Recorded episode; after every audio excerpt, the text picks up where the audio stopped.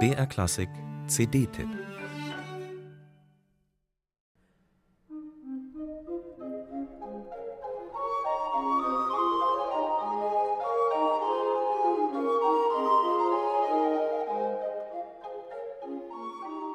Wie im Brennglas spiegelt die Kathedrale von Sevilla die wechselvolle Geschichte Spaniens.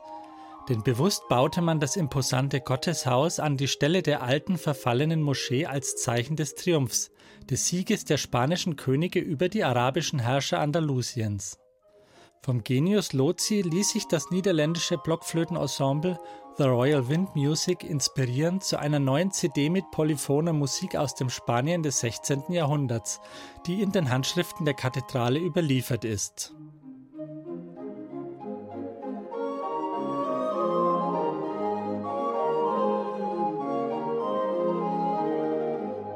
Einige Reste der alten Moschee hat man beim Bau der Kathedrale belassen – darunter den idyllischen Patio de los Naranjos, den Apfelsinenhof. Nach diesem bezaubernden Ort ist die CD benannt und hier im Schatten der Orangenbäume beginnt die musikalische Erkundung der Kathedrale mit einer Improvisation über einen alten Modus der arabischen Musik, wie er im mittelalterlichen Marokko und Spanien in Gebrauch war.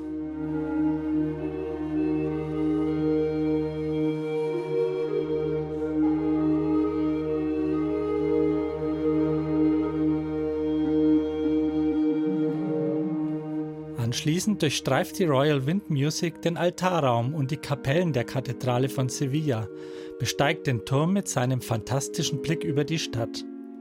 Jedem dieser Orte sind einige Werke zugewiesen, die den Charakter der Kirche besonders gut treffen oder eben von Komponisten stammen, die an der Kathedrale tätig waren.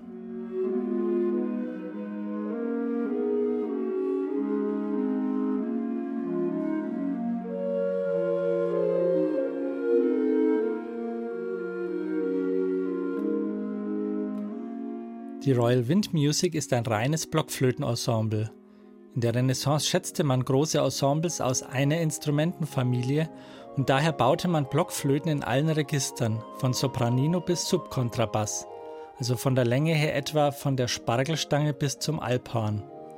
Diese Art der Besetzung folgt dem Renaissance-Ideal eines homogenen Klangbildes, das über den Tonumfang jedoch breit aufgefächert wird.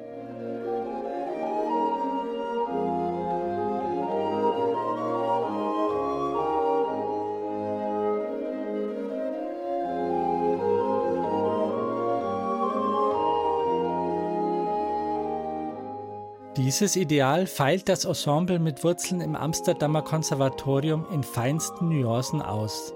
Die elf Musikerinnen und Musiker zelebrieren den weichen und warmen Klang der Blockflöte, bleiben aber trotzdem stets transparent in der Stimmführung. Die Musik lebt durch den Atem, der aus elf Mündern kommt und den Charakter jedes einzelnen Tons formt aber auch durch ihre Verknüpfung mit einem Ort, der in jedem Stein von unendlich vielen Schicksalen, Begegnungen und Begebenheiten erzählt.